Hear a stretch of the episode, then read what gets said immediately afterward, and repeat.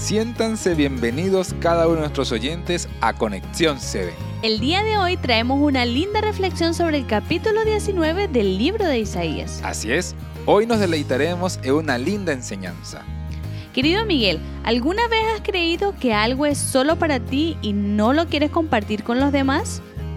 Sí, a veces pasa que no queremos compartir y queremos las cosas solo para nosotros. Pero, ¿qué tiene que ver esto con la reflexión de hoy? Mucho. Te cuento que el pueblo de Israel le pasaba algo parecido. Creían que Dios era solo de ellos. Mira, vayamos a la Biblia a Isaías 19:25 para poder explicártelo mejor. Léelo, por favor. Por supuesto, dice así, porque el Eterno Todopoderoso los bendecirá, diciendo, bendito Egipto mi pueblo, el asirio obra de mis manos, e Israel mi heredad.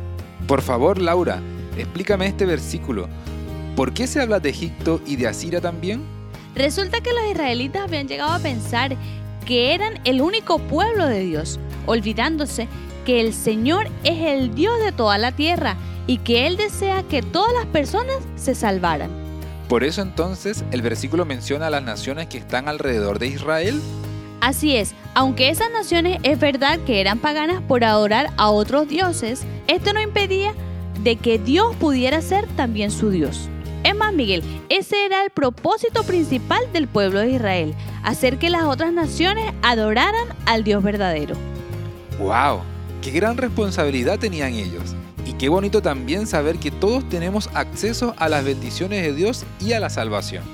Por eso la reflexión de hoy nos ayuda a entender que no importa la nacionalidad que tengamos o el color de piel, para Dios todos somos iguales e importantes. Así es, y no importa cuál sea nuestra condición, Dios solo quiere que vayamos a Él para limpiarnos y transformarnos tal y como somos.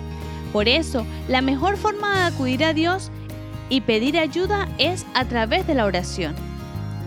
Por eso, queridos oyentes, queremos invitarlos a orar. Oremos. Querido buen Dios, ayúdenos a dejar de ser egoístas, a compartir de tu amor con todas las personas que lo necesitan. Gracias por ser tan bueno con nosotros. Te lo pedimos todo. En Cristo Jesús. Amén. Amén. Muchas gracias queridos oyentes por la conexión del día de hoy. Así que no te puedes perder el día de mañana un nuevo podcast de Conexión 7. Dios te bendiga.